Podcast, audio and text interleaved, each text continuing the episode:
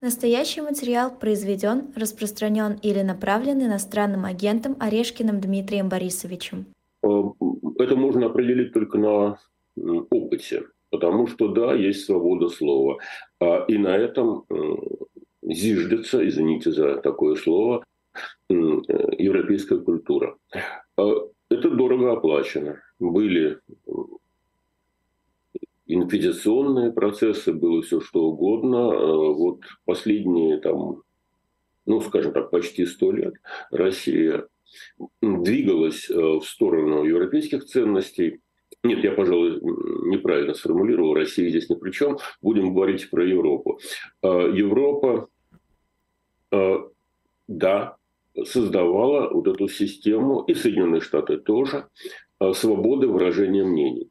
Свобода это не воля. Вот для русского мышления надо проводить границу. Свобода – это слово городское. Свобода подразумевает ограничение э, некоторых прав. А воля не подразумевает. Воля – это значит, я что хочу, то и врачу. Э, грудь в кустах, голова в кустах, две воли, встретившиеся в поле, э, выясняют, кто из них прав до тех пор, пока одна из этих воль не исчезает. А свобода, происходит от слова «слобода», подразумевает, что есть сосед, и э, у соседа есть права тоже. И, как говорил европейский один парламентарий, моя свобода размахивать руками кончается в пяти минутах от вашего носа. Ну, угу. вот это и есть та самая граница, про которую вы говорите. Свобода подразумевает наличие правил, а воля не подразумевает. Свобода подразумевает э, уважение к чужой точке зрения. Воля не подозревает. В этом смысле я думаю, что э, в, есть и в этом тонком стилистическом ключе проходит граница между цивилизацией и варварством. Вот э, варвар, он навязывает свою волю. А свободный человек выслушивает волю чужого человека, другого человека и ищет компромисс. А вот где граница компромисса, очень сложно объяснить, потому что имеют право люди э, негодовать по поводу политики Израиля. До тех mm. пор, пока они это не делают в устной форме, в вербальной форме, на здоровье и флаг им в руки. Как только они берут в руки гранату или пишут э, руководство о том, как этой гранатой пользоваться, вот здесь уже, мне кажется, тот самый момент, когда свобода размахивать руками вошла в контакт э, с носом соседа. Это мягкая форма. А, так что, мне кажется, то, что говорит Маск, а, и то, что говорят другие озабоченные люди, это очень важно, потому что а, оно подталкивает к размышлению и к действиям по, по поводу того, где проходит эта грань, где проходит грань адаптационного потенциала Европы. Европа может и должна принимать в себе людей, которым угрожает там потеря э, жизни, свободы, еще чего-то но у нее есть определенный ресурс, который ограничен. И бесконечно этих людей принимать нельзя, потому что тогда Европа перестанет быть Европой. Подождите, и... Дмитрий Борисович, я прошу прощения, да. но здесь же мы не про количество сейчас говорим. У меня, кстати, если вы не возражаете, можно мы голосование запустим? А, значит, про палестинские, или вот в настоящий момент, именно после 7 октября, а, демонстрации в Европе разрешить, запретить? Ну, давайте так сформулируем. Ну, понятно, что здесь не разрешение, а уведомление. Ну, да, нет. Да, как бы. Пускай ходят, вот свобода слова, пусть выражают свое мнение, размахивают палестинскими флагами и так далее. Флагами палестинской автономии. Это, или это надо вот это дело, значит, пресекать сейчас? На уровне вот того, что они... Нет, подождите, они же выходят не с э, руководством по сбору ручной гранаты, по использованию ручной гранаты. Они выходят с флагами. У нас происходит, ну, если, э, то есть просто надо называть вещи своими именами. Террористическая атака, которая произошла в Израиле. Эти а, а, головы отрезанных, эти отрезанные головы младенцев, огромное количество залов. И в центре Европы маршируют люди, которые поддерживают эту историю. Это про свободу слова или про оправдание терроризма? Я думаю, это свобода слова. А, Правда? Это моя точка зрения. Mm-hmm. Я понимаю, что в рамках э, свободы, о которой я говорил, найдется огромное количество людей, которые с ней не согласятся. И это очень правильно. Но я думаю, что мирные демонстрации разрешены. Хотя да, да, есть такая вещь, как э, и статья такая, как поддержка терроризма. Но это должны решать люди с соответствующими компетенциями. На мой взгляд, да. Но как только кто-то начинает... Э, это тот же самый вопрос, что сжигание Корана. А, может или не может? На мой взгляд, может имеет право человек сжигать Коран.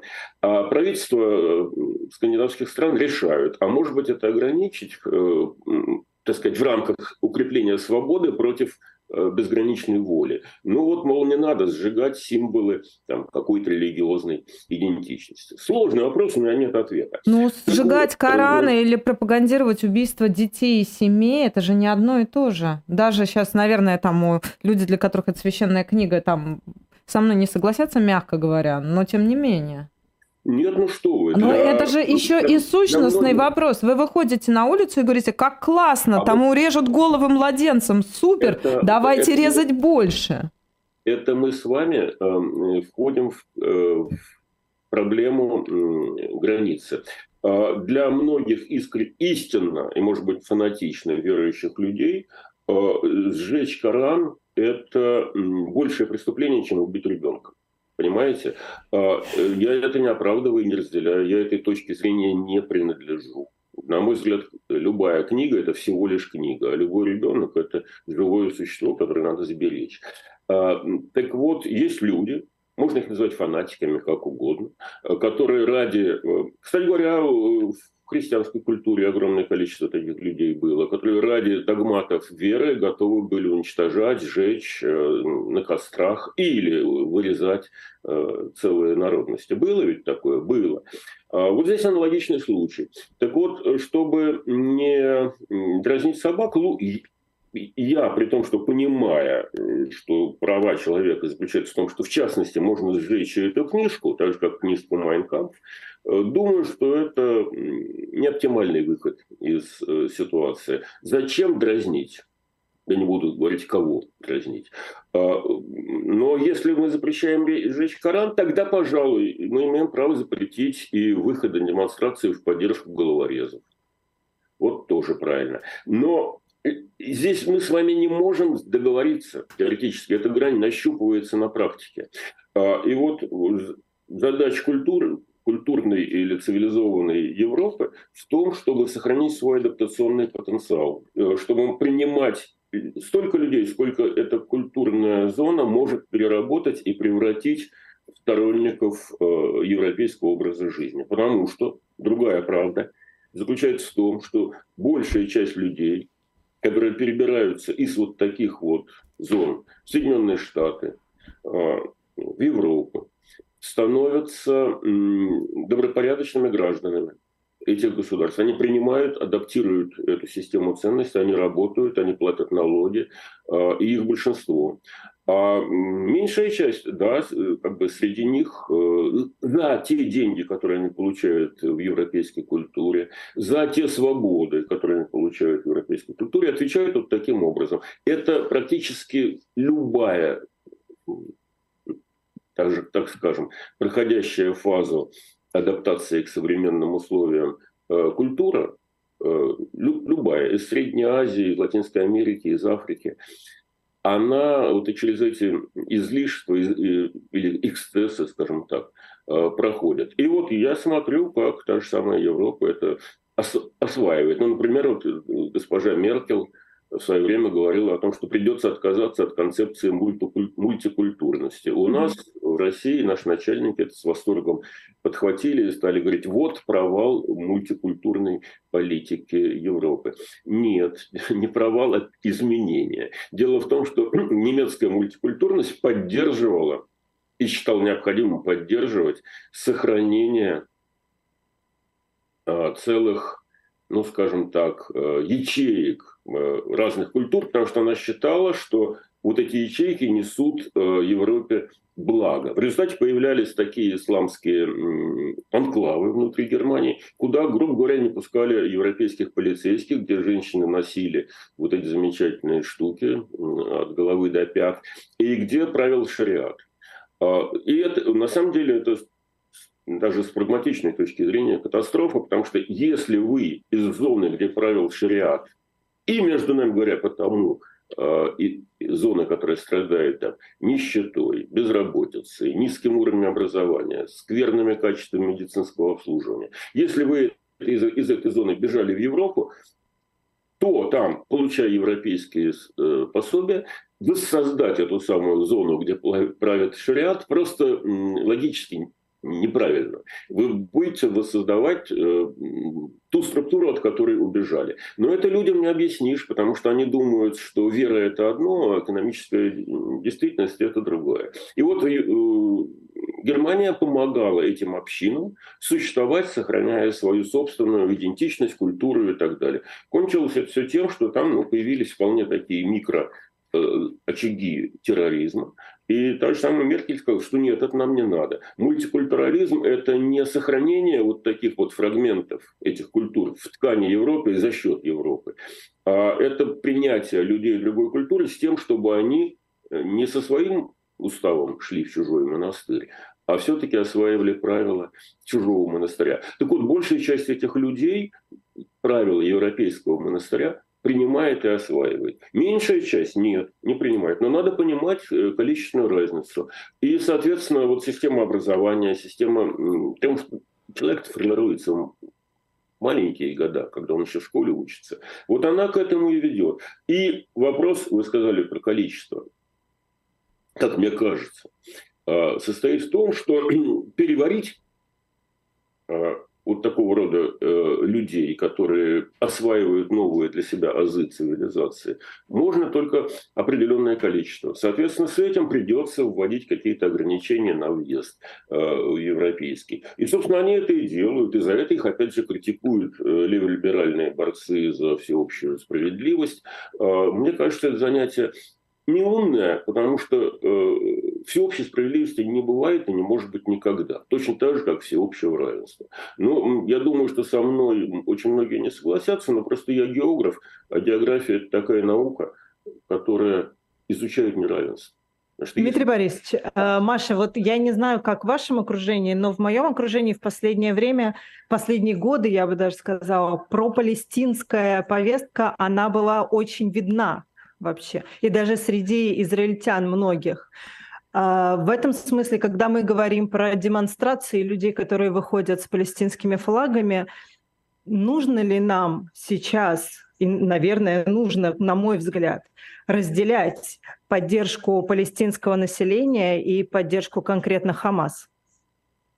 А, ну, мне кажется, не только нужно, просто необходимо. Э, да, собственно говоря, и вот Жозеп Барель, э, ну, это не мы с вами, а все-таки уровень э, высокой европейской политики, он про это и говорит. Кстати говоря, довольно жестко разойдясь с Байденом. Байден выступил так, как на самом деле вот мне бы персонально было ближе. То есть э, ответить э, вот этой шпане так, чтобы мало не показалось надолго вперед. Но это у меня как бы мое нутро такое московское или русское говорит. А, но я это нутро пытаюсь сдерживать, потому что понимаю, что на той стороне есть огромное количество женщин, детей, которые вообще ни сном, ни духом. И есть стоящая над ними структура, которая называется Хамас. И вот это желание отомстить, мне кажется, оно очень органичным, и я в себе его ощущаю. А, ну, я рос в, Моск... в московских дворах, где... В дворах и в подворотнях, да-да-да не дашь ответку, то тебя и не уважают. А, но вот э, сжимая зубы, я понимаю, что очень, да, надо, надо бы влупить так, чтобы э, на 50 лет запомнили. И да, в этом есть своя логика, потому что с варварами надо говорить на варварском языке. А с другой стороны, нельзя опускаться до их уровня. Вот, и опять же, где эта граница, я вам сказать не могу. Среди моего окружения, Ирин, у меня как-то нет сильно знакомых э, пропалестинских. Это все-таки э, люди более позднего поколения. Мы, мы, мы, мы поколение более брутальное, так скажем. Подождите, Дмитрий Борисович, не поняла. Значит, вы сейчас, э, как это, в вас борются эти два начала, но тем не менее, а сейчас очевидно, ну, скорее всего, да, я же не Господь Бог, я не знаю, как будет на самом деле, скорее всего, а, ответ Израиля будет максимально жестким. Осуждаете нет. ли вы в этом смысле действия нет, потенциально, нет, действия Израиля? Нет, не осуждаю. Не я осуждаете? Считаю, вынужденный ответ, но вынужденный. он должен быть ограниченным. А как есть... это ограниченный? А как это а ограниченный? Как максимально а жесткий и ограниченный? Это как? Во времени, прежде всего. Потому что я знаю и вижу в сетях реакцию э, такую, ну, чтобы спалить прям, э, чтобы там трава не росла. Это абсолютно варварский подход. А э, ограниченные во времени, неделя-две, уничтожение главных лиц. Не, ну а если не успеют за две, тогда три, а если не успеют за три, тогда четыре. Как это можно? Это искусственно не ограничишь во времени? но все равно это будет не бесконечная война. Это будет не война, которая проводится жестко, быстро и э, в широком смысле слова справедливо. А, вот, э, это и есть ограниченный ответ. Э, да, вот чтобы те самые люди в Газе, которые выходили на улицу, э, когда бурно радовались по поводу того, что тысячи ракет полетели в сторону Израиля, и там израильским младенцам отрезали головы, чтобы они понимали, что через 12 часов или через 24 часа прилетит прилетит к твоему конкретному дому. И в другой раз, может быть, вели себя разумнее. Но если перегнуть эту палку, э, то да и в любом случае, ведь так устроено человеческое восприятие, что они забудут о том, кто первый начал. Они запомнят о том, как удар нанесли по ним. Конечно, уже, уже забыли. Уже забыли, да, кто первый начал. Три дня прошло, четыре. Уже забыли. Это аналогичный случай. Это же Зеленский напал на Россию, mm. правда? Угу. И ему вот надо делать. Угу. А, ну вот это и есть, в этом отличается варварство от э, цивилизации. У цивилизации есть память, а у варварства памяти нет. А Дмитрий него... Борисович, извините, географически, да? Куда девать эту газу? Что с ней делать? Там 2 миллиона человек. Да, там есть радикальные ячейки. Никому да, там есть нужны. Хамас. Да. Но они не а, то, что ну, никому не нужны, они да, физически. Куда их девать? Ведь вот географически. Значит, никому они не нужны. Ну, во-первых, начнем с того, что да, действительно, это не то место, где растут фиалки. Это территория, которая снабжается водой, электричеством, едой, лекарствами из Израиля. Территория, которая снабжается деньгами из Евросоюза, там около миллиарда долларов или евро туда вкладывается, а которая поддерживается там некоторыми исламскими петрогосударствами, которая, в общем, сама по себе не способна самообеспечению. Ну, казалось бы, понимая вот эту ситуацию, сиди и говори спасибо, что тебя кормят. Но это же, э, это же варварство. Соответственно, оно думает, что если бы разрушить Израиль, то все было бы так же и еще лучше. Выход из этой ситуации какой? Мне кажется, его нащупали лет 20 назад, а может даже и больше, э, когда, обратите внимание, что есть еще западный берег. Там тоже живут палестинцы. Да. Но они под руководством Фатха. Э, Фатх считает, что в Газе был государственный переворот. Власть Хамаса незаконна.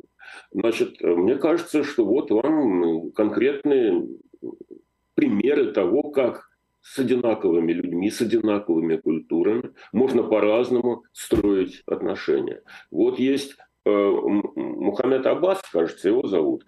А, Махмуд и Аббас, есть, да.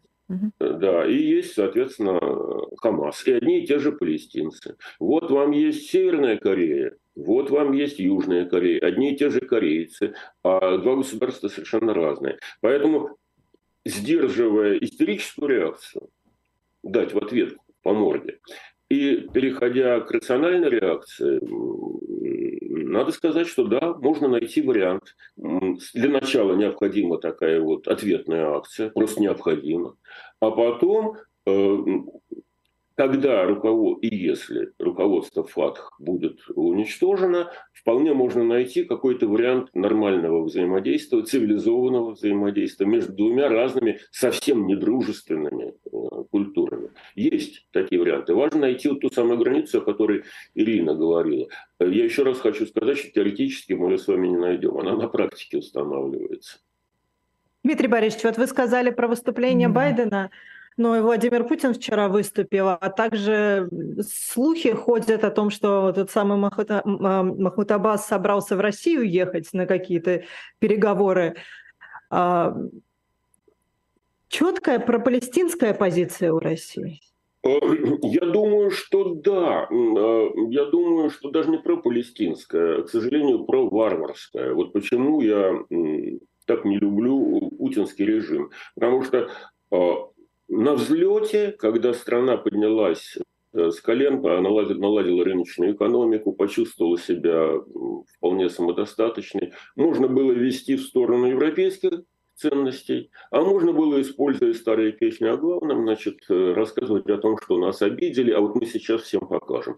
Вот где-то в начале нулевых состоялся перелом в сторону глобального варварства. И теперь мы видим, что, с одной стороны, есть цивилизованный мир, причем он расширяется. Это не только Европа, это не только Соединенные Штаты, а это еще и Канада, и Новая Зеландия, и Австралия, и многие другие, Япония. Страны, которые понимают преимущество э, мирного, эволюционного э, развития с соблюдением прав человека и так далее, и так далее. И Россия была на этой траектории в течение, ну, как минимум, 15 лет на моей памяти.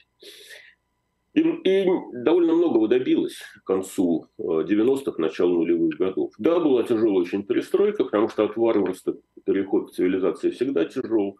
А от цивилизации к варварству еще гораздо более и кровавей.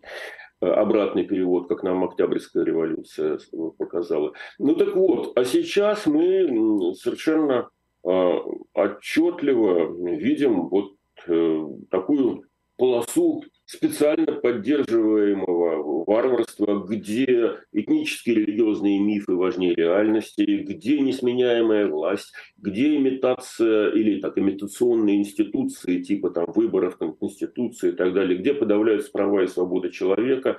И, и что это? Это Иран, КНДР, Россия, Сирия. Зачем там Россия? Она из этого ряда стран, в общем-то, еще недавно вываливалась. А Владимир Владимирович Путин ее туда привел. А, и, собственно, теперь да, Теперь, да, значит, растет и антисемитизм, э, все растет такая вот обратная совковая дикость, когда, да, Путин уже вынужден быть пропалестинским. А, там убивают российских граждан, а ничего. Там захватывают российских заложников, а тоже ничего. Соединенные Штаты как на это реагируют. А Путин боится поссориться с Кадыровым. Он, и потому что, с Ираном, наверное, тоже. И с Ираном тоже, конечно. Вот, э, вот, и вот э, это было понятно, куда мы ползем еще 20 лет назад. Э, ну, если большинству непонятно после того, как Россия начала войну с Украиной, ну, что тут сделаешь? Это значит, что болезнь зашла слишком далеко. Ведь люди только стервенеют и стервенеют, злятся и злятся они, на всех на свете. Ну, это, в общем-то, возвратный совок, такой же, как возвратный тиф. Дмитрий Борисович, а почему, ну, почему вы говорите с такой уверенностью, что цивилизованный мир победит? А, Это я ну, вспоминаю павший Рим, я просто к тому, что как-то выглядит-то он, в общем, не столь уверенно, как это, может быть, было чуть раньше. Ой, э, отлично. Значит, вы, вы мне напомнили живо одного хорошего знакомого из XIV века, который называется Ибн Хальдун. Э, замечательный арабский ученый, который как раз исследовал взаимодействие варварства, тогда это варварство воспринималось как кочевое, и городов. Э, вот он э, в Северной Африке это наблюдал, а потом еще он имел удовольствие лично интервьюировать Тимура, Тимур Ленга, Тимура, этого Тамерлана. А, и он сформировал такую концепцию, которая называется «Ассабия». А, ну, это можно назвать там мужество, солидарность, э, боевая сплоченность. И он зафиксировал, что у кочевых варваров, он тогда просто тогда не политкорректно выражались, это самая особия э, выше, чем у э, оседлого городского населения. Они не считаются с потерями, они более дисциплинированы, они более суровые, они готовы там питаться тем, что подножным кормом. Поэтому в военном смысле у них есть преимущество перед оседлой городской цивилизацией. Но как только они захватывают этот город, через 2-3 поколения они начинают переходить на оседлый режим, проникаются роскошью, преимуществами, плюсами э, оседлой городской жизни, цивилизации. И через вот эти 120 лет, ну, это, это же средние века, там нумерология была очень популярна. Вот через, с циклом 120 лет какие-то другие варвары приходят и завоевывают этот же город и так далее. А, в общем, в этом что-то есть. Потому что, да, бедные, обиженные, остервеневшие люди воюют лучше, чем сытые и довольные, живущие в городах. И в этом смысле э, на это и рассчитывал на самом деле Хамас, когда бросал своих смертников э, на территорию Израиля. Крайне трудно себе представить израильского смертника или американского, или немецкого, а арабского вполне понятно. У них там эта сабия э, цветет и пахнет. Но весь исторический процесс с тех пор, в конечном счете, приводил к тому, что зона оседлой цивилизации, культуры и городов расширялась, а зона кочевого варварства сокращалась.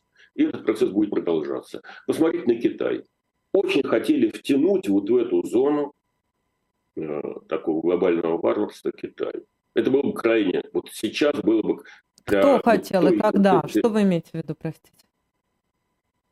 Что я имею в виду, кто, что кто, сейчас... кто хотел, нет, Китай, когда его втягивали? А, ну, для кто? Путина, для Ирана было а, крайне удобно, а, если бы сейчас э, Китай напал на Тайвань, и тогда бы, ну что, Соединенные Штаты, они в качестве э, мирового жандарма не разорвутся же, да? А Китай вроде как не собирается. Вот это интересно очень, потому что мог бы попытаться, если бы он действовал в логике э, КНДР, мог бы попытаться. Кстати говоря, южные корейцы понимая логику северных корейцев, вот именно как раз сейчас сильно озаботились тем, что под шумок э, Корея может северная двинуться на южную, потому что южная богатая, цивилизованная, э, правовая, как, как, как к ней не относись, а северная нищая, злая, но зато вооруженная до зубов. Ну, и вполне появляется осознанный соблазн захватить эту территорию и, соответственно, поделить ее ресурсы, завладеть ее богатствами. Ну, примерно то же самое, что Хамас хотел бы сделать э, с Израилем. Пока не получается. Так вот, э, ответа ясного, конечно, на ваш вопрос нет. Но если оглядываться за последние там, 2000 лет назад, то э, варварство, да, оно все время восстанавливается оно возрождается. И это, наверное, будет продолжаться всегда, вопреки вот этой сильно модной книжке, которая называлась «Конец истории и последний человек». И этот конфликт будет, видимо, продолжаться, но э, зона цивилизационно оседлого культурного быта, где преобладают права человека, сменяемость власти и прочие скучные институции, она расширяется. И, да, и даже понемножку,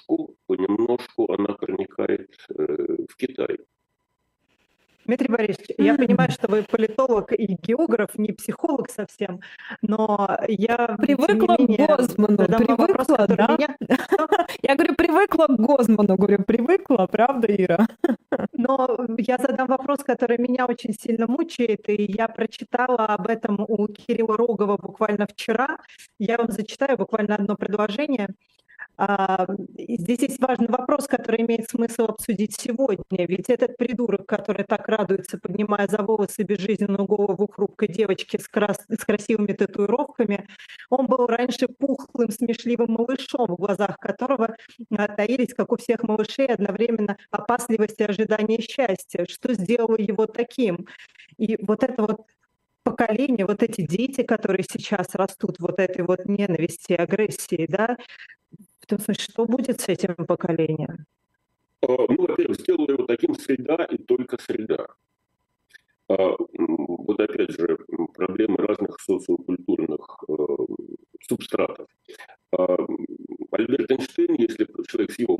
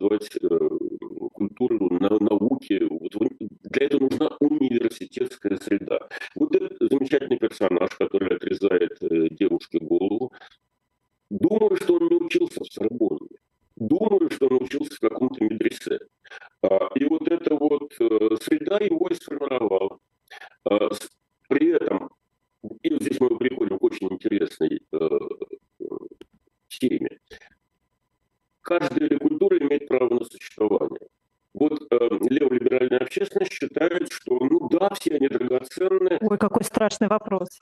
Пусть расцветают цветов.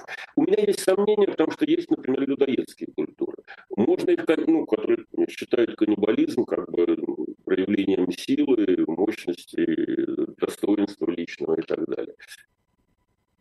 Э, имеет право так, такого рода замечательный образец э, культурной деятельности человечества на сохранение э, в натуре. Не в смысле вот описания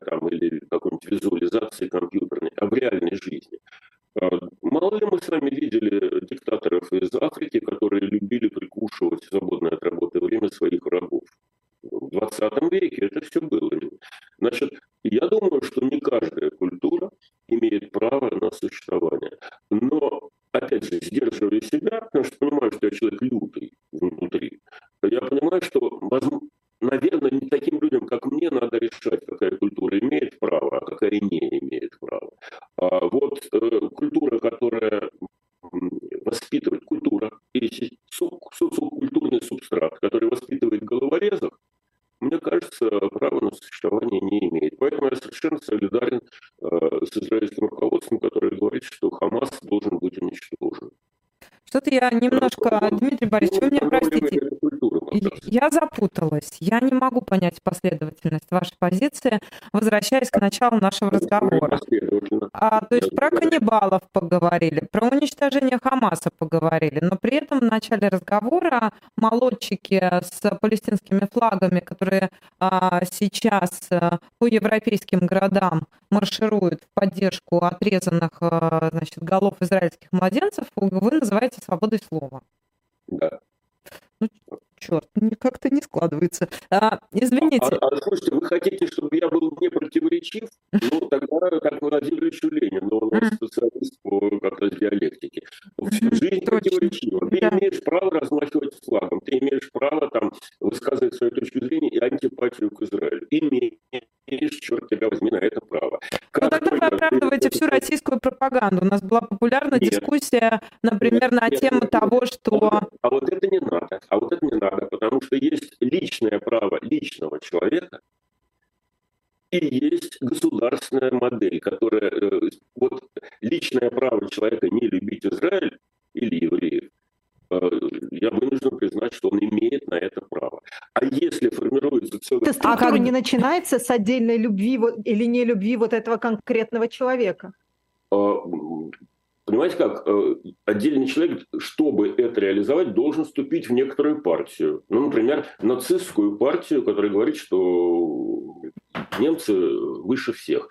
Так вот, тот человек, пока он не вступил в эту партию, он, как мне кажется, это индивидуально ответственная личность с индивидуально ответственной, с индивидуальными правами.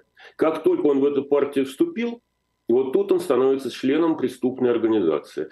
Путинская пропаганда – это преступная государственная структура, которая насаживает людям в мозги вот эти вот гвозди, деревянные или железные, с тем, чтобы воспитать ненависть ко всему остальному миру. Это Хамас по-своему. Ну, более, более там продвинуто, еще какой-то. То есть... И это преступление. То а есть... вот персональный взгляд – если, ну, если вам было бы угодно там, обвинять меня там, в человеконенавистничестве или еще что-то, я вынужден был бы вас выслушать и сказать, да, вы имеете на это право. Я думаю по-другому. А вот если мы с вами выступаем как представители разных партий, то вот здесь, мне кажется, и, и есть разница. Одно дело индивидуальный человек с его правами, другое дело политическая структура. А Красовский – это индивидуальный человек или структура? Кто? Который Красовский, который призывает уничтожать украинских детей. Конечно. Струк... Это член, член структуры. Структура. А, ну все. Так. Тудей, Маргарита Симонян и прочие достойные люди. Угу. А чего это угу. угу. а, Давайте к голосованию вернемся. Демонстрации в поддержку Палестины на европейских улицах разрешить, запретить. Разрешить 42%, запретить 58%. Вот Вы таким видите, это нормальная ситуация. Люди... Остановил каждый... вопрос, пожалуйста. Угу. Это я к Лукьяну, извините. Из, из ваших слушателей выступает как индивидуал. Это, это не, не, не две партии. И очень, очень хорошо, что такой расклад мнений. Потому что у меня, внутри меня, примерно так же. 50, 52 50 меня запретил а 42 говорят, слушай, постой, в общем, имеют право. Угу. А можно еще одно голосование запущу? У нас остается тут сколько? Пять минут до конца эфира. Давайте вот в нашем, наш, как это, главный э, смысл нашего спора, да, главное, главные термины, которые мы можем использовать и которые мы используем в нашем разговоре, это, с одной стороны, варварство со всеми своими мощностями, со всей своей готовностью к смерти и обесцениванием человеческой жизни, а с другой стороны, цивилизованный мир. Ну, совсем просто, если, извините за примитивность формулировки, кто победит? Цивилизованный мир или варварство? Вот в настоящий момент, когда мы видим российско-украинский конфликт, когда мы видим арабо-израильский конфликт, когда это все происходит на наших глазах, да, и, и действительно, но здесь даже, понимаете, наверное, не имеет смысл противопоставлять там европейскую цивилизацию всему остальному миру, хотя это тоже, в общем, довольно популярный дискурс в настоящий момент. Правда же? Ну, я бы говорил про оседлые цивилизации, mm. которые вот, э, инвестируют в землю труд, строят города, там а, систему образования делают. И вот такие военно-кочевые, которые хотят экспансии, которые хотят завоевать э, более богатые территории, доказать свое право там, на существование и свою прогрессивность. А Но здесь очень трудно определить, потому что мне всегда возразят насчет золотого миллиарда, который поработил mm-hmm. все остальное человечество и прочее, прочее. Mm-hmm. А, я с этим совершенно не согласен, потому что логика это исходит из того, что если бы не золотой миллиард, а, то а, в пустыне Гоби у нас бы колосились сады или там и стояли бы университеты. Боюсь, что нет. А военно-кочевые это кого вы имеете в виду, кроме ты запустил? Нет, что? В чем-то проблема у тебя? Что? Повтори, пожалуйста, Маш, голосование. А, я просто спросил, кто победит, цивилизованный мир или варвары. Вот и все. Все очень просто. Да, это общий вопрос. Очень общий вопрос. Мы, да, мы до, дошли до самой, докопались до самой сути, да. А военно-кочевыми цивилизациями, а, ну, вот, цив... Э, для меня термин военно-кочевой означает, что люди живут за счет э, завоевания чужих территорий, а не интенсификации развития там своих территорий. Ну, это кто, например, вот, вот в современном мире? Это ИГИЛ и Хамас? Ну, в некотором, смысле, да. в некотором смысле, да, это идея э, Аль-Каиды, которая там должна разрушить. А Хизбалла, например, это что? Ну, наверное, то же самое, да. А, э, в значительной степени советская модель тоже, потому что mm. она не столько думала и занималась э, развитием своих собственных территорий, сколько распространяла власть на захватывала, захватывала соседние территории, которые, после того, как они были захвачены, становились экологическим качеством хуже, чем э, незахваченные территории. Ну, возьмите кусок Финляндии, товарищ Сталин откусил. Самый развитый, самый южный. Э, Финляндия осталась независимой только к северу, там не самые хорошие места. Через два-три поколения захваченная там корейский перешеек превратился в такую среднюю убитую российскую провинцию – а север, неблагоприятный и несимпатичный по климатическим условиям Финляндии, произвел там всякие ноки, бог знает что еще. А, то же самое про Корею. Вот там, пожалуйста, Северная Корея, вот там, пожалуйста, Южная Корея. Э, один и тот же народ, э, но разные идеологии, разные управления и разные результаты. То, об, этом еще можно много говорить, но, в общем, мне, поня... мне я бы назвал Северный Корейский, Северокорейский агрессивный, рассчитанный на попытку захватить э, соседей, варварским режимом, а Южную Корею цивилизационным. Да, Идет у нас, Маша, голосование, да, а то да. у нас эфир уже а, нам надо заканчивать. Да, да, извини, я зависла немножко. Да, а, прокомментируйте. Про, ну, а что тут комментировать? Э, за цивилизованный мир. Но, понимаете, это же не ваше желание. Это как, вот, как вы все представляете, что вас окружает. Цивилизованный мир 70 7%, а варвары 23%. Вот таким образом ну, я, я, честно говоря, распределились голоса. Да. А? Я думаю, что 90% ну, за цивилизованный мир выскажутся. А, ну, да, есть такая вот э, система, потому что э, варварство, ведь оно еще сильно тем, что паразитирует на цивилизованном мире. Например, оно может украсть ядерные разработки, которые придумали не, не варвары, естественно, и реализовать на своей территории. И тогда, сочетая вот этот самый варварский э, взгляд на мир и современные формы вооружения, украденные из э, мира цивилизованного, э, мы получаем совершенно новую конфигурацию. Но, в общем, у меня есть такая, может быть, наивная вера в то, что бодливой корове Бог рок не дает. Хотя, черт возьми, у Северной Кореи есть атомная бомба, и у Путина есть атомная бомба.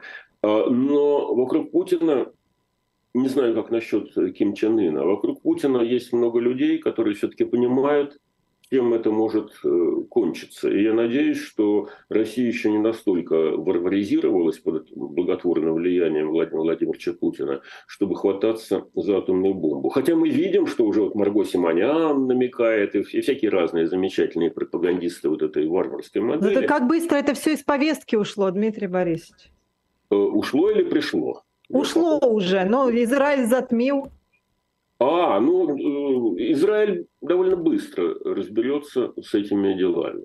Вот здесь мне как-то. И к внутренней повестке из ядерным оружием мы вернемся очень быстро. Обязательно, потому что э, понятно, что Россия была бы заинтересована. Россия заинтересована в любой э, сейчас, путинская Россия, заинтересована в любой дестабилизации, будь то Сербия, будь то Израиль, будь то Северная Корея, где угодно, для того, чтобы отвлечь внимание от своей проблемы с э, Украиной. Это, мне кажется, очевидным. Но э, реакция жесткая со стороны Соединенных Штатов. Э, Иран очевидно, уже не полезет. Э, это главная угроза была для Израиля. А Израиль разберется с Хамасом быстро и поучительно. Мне кажется так. А после этого вернемся, все общественное мнение вернется к проблеме России и Украины. Так что мало не покажется. Варварские режимы должны быть изолированы и желательно уничтожены. Режимы. Я не хочу сказать про народы, я не хочу сказать про культуры. А, для начала режимы. Спасибо большое. Независимый политолог Дмитрий Орешкин был нашим гостем. Это утренний Спасибо, разворот.